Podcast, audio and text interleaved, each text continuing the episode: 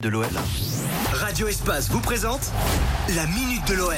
Et c'est comme d'habitude avec Baptiste Berthelin. Salut Baptiste. Salut Lionel, salut à tous. L'OL ne doit absolument pas trébucher ce week-end. Les Lyonnais reçoivent le PSG dimanche soir à 21h au Groupama Stadium pour ce choc en clôture de la 30e journée de Ligue 1.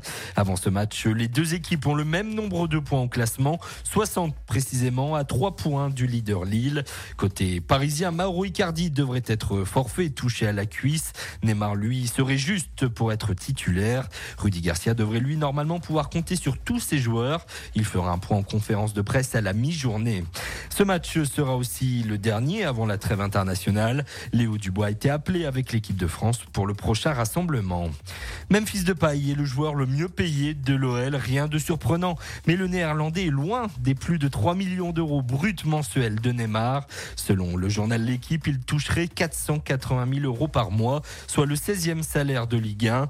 Derrière lui, Oussama Aouar avec 310 000 euros et Thiago Mendes complète le podium avec 300 000 euros. Rudy Garcia, lui, est le quatrième coach le mieux payé du championnat avec 280 000 euros mensuels. On termine par le tweet de la semaine. Clément Turpin, originaire d'Oulin, sera l'arbitre du match dimanche soir.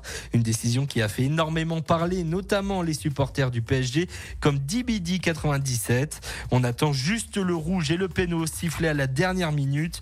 Turpin est le fils caché de Jean-Michel Aulas, a-t-il déclaré. En tout cas, ces dernières semaines, l'arbitrage semblait plutôt porter défaut à l'OL.